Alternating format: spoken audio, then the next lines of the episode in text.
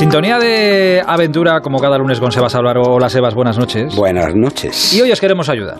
Hoy os queremos echar una manita sobre todo a toda aquella gente que a la que le vengan ahora días de vacaciones, pero por lo que sea, porque no quiere gastarse mucho, porque no quiere moverse tampoco mucho ni salir de, de España y quedarse cerquita porque la situación está para disfrutar de lo que tenemos aquí. Queremos daros algunos destinos, tres destinos concretamente para disfrutar en España, de aventura, de naturaleza y de bonito paisaje. La semana que viene lo haremos también de destinos en el extranjero, por si queréis animaros. Sebas, eh, yo creo que de Camino de Faros alguna vez me, has hablado que esto es una ruta por toda la costa de Morte gallega. Sí, así es. Bueno, lo primero que deberíamos de decir es que, que, estas recomendaciones o sugerencias que voy a hacer son para senderistas, para caminantes avezados, con cierta experiencia, que tengan equipo y que además tengan espíritu de aventura. Es vale, decir, pero, pero, no hace falta haber ido a los Juegos Olímpicos. No, no, no, en absoluto. Eh, son todas aventuras que sigo haciendo yo, que ya tengo una edad, así que el, el resto de los jóvenes fuerte, que me ¿eh? están oyendo, eh, pues que, que entrenen y que se pongan a hacerlo. Y entonces, la primera sugerencia que haría, y, y, y, y bueno, decir que, que, en España tenemos una variedad de paisajes que probablemente sean de, de los lugares con mayor variedad de paisajes en, en todos los aspectos de, de, Europa, en el que podemos elegir entre mar, montaña, montaña más tenemos alta, lugares abruptos. Podría, eh, lo digo porque también luego me darán caña en las redes diciendo, pero no dijiste bueno, esta hay de muchas cosas, hay bueno, muchas pero ya lo Hay haremos. muchas. Poco Así poco. que la primera, en efecto, es la, eh, el Camino camino, de de los faros en, en la costa de da Morte en, en Galicia. ¿Cuántos kilómetros Eh, son?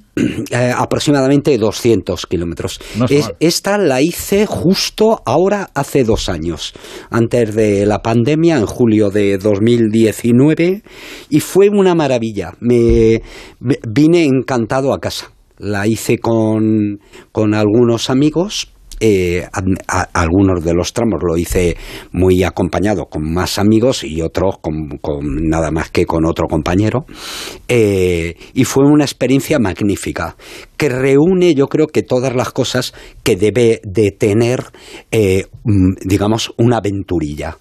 Una de las cosas fundamentales que me llamó la, la atención fue encontrar en un lugar como Galicia, que, que la gente podría decir, bueno, es uno de los sitios más conocidos en España, la ga- gastronomía gallega es eh, excepcional, probablemente en, en calidad-precio de las mejores, yo sí. diría, de, de Europa, pero encontrar un paisaje prácticamente salvaje, que va en el acantilado y que en caso de mal tiempo la cosa se, se, se puede poner complicada, eh, que el camino no está muy marcado, lo cual quiere decir que no te puedes salir del sendero, bueno, te puedes salir, pero con cabeza tienes que saber volver, que hay algunas zonas del, del sendero que los helechos te cubren la, La cabeza. cabeza, pues la verdad es que lo hace muy emocionante.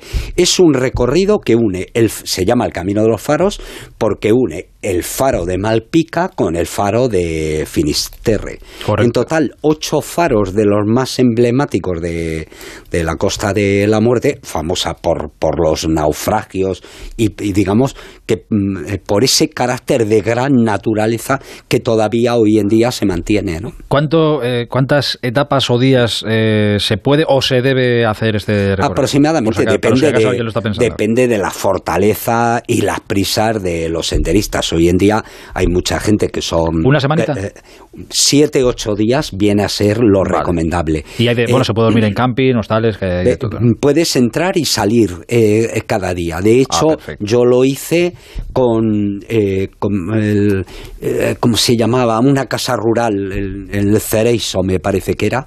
eh, y entonces cogía el coche, iba al lugar donde empezaba, hacíamos los 25, 30 kilómetros que hacíamos diarios y al acabar me había quedado con el teléfono de un taxista, le llamas, le ¿Te recoge? te- por 15 euros te lleva al comienzo y luego tú te vas y tienes toda la tarde libre.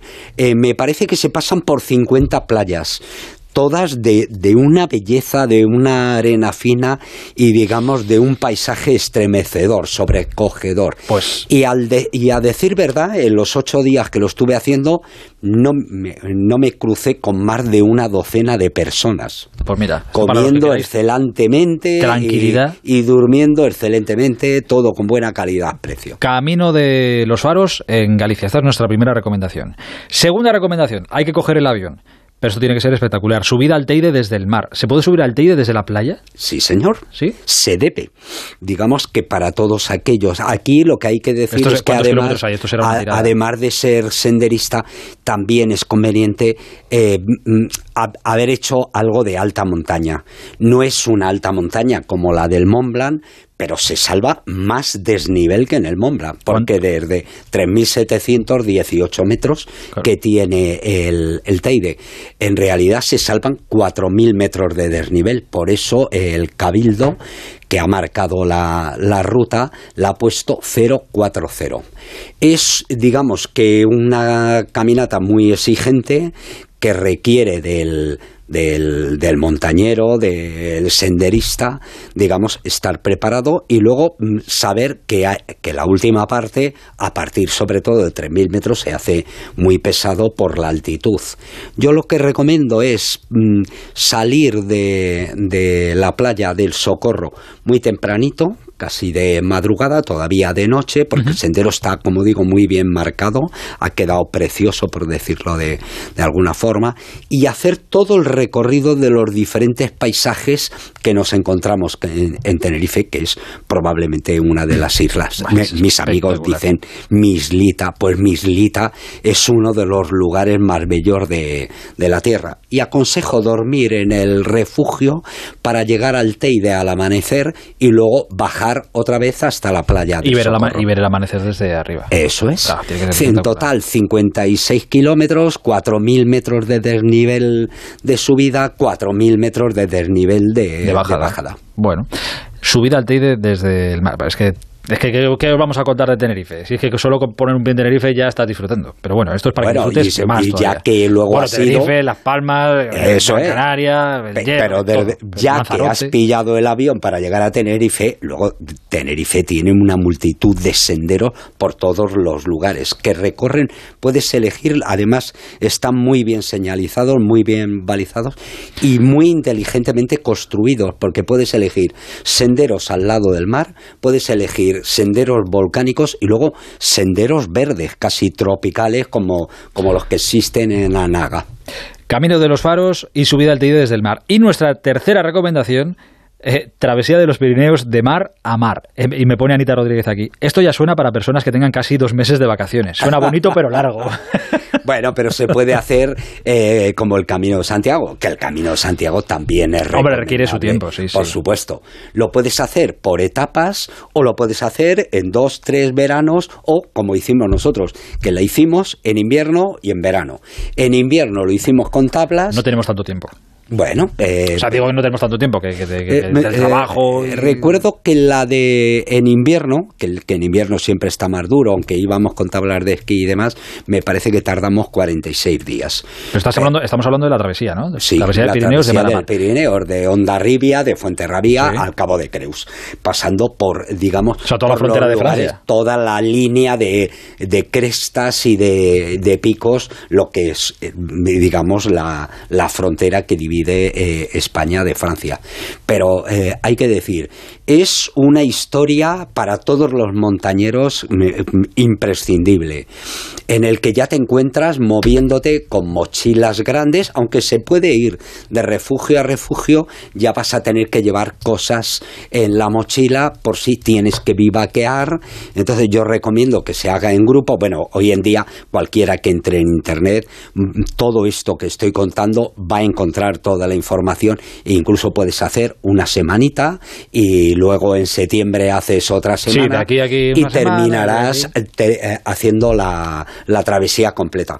Nosotros luego cogimos en verano, y que fue una experiencia magnífica, eh, con dos amigos franceses muy buenos, que eran los únicos que yo sepa hasta ahora, que han bajado de las cumbres más altas de los siete continentes, un matrimonio, eh, Claire y Cebulón, y habían bajado del Everest, del Mont Blanc, de la Concagua, volando en parapente juntos en un parapente. Ah, pues se le ve gente que está bien de la cabeza entonces. Sí, bueno, no solamente eso, sino que tenían dos niños eh, y al niño de, bebé, la madre les paseaba en parapente y, yo hay muchas veces que decía... Hombre, para quitar el miedo a los niños, la verdad que este, como experiencia... Este niño de mayor se querrá volar, ¿no? Porque, porque tendrá metido en su cabeza que él ha volado literalmente como los pájaros. Y llegar al Cabo de Creus cansado y satisfecho viendo lo que es el paisaje rocoso de, de todo lo que rodea el cabo es la mejor satisfacción. Se, se puede también hacer en, durmiendo en refugios de montaña. Sí, la gran mayoría de la gente lo hace así. Pero hay muchas veces en etapas largas o que tú quieres además hacer un pico, el pongamos el monte perdido, lo más probable es que tengas que vivaquear. Y, una de, las cosas de, esta aventura, que ya es una gran aventura, 44.000 metros de desnivel positivo, 44.000 metros de, de desnivel negativo, consiste también en vivir la aventura que te da, que te apropia, vivaquear al raso, si vas con, con un buen amigo o con tu pareja, todo eso además pues tiene cierto encanto. Es muy bonito. Pues que, es que me dan ganas de coger ahora mismo.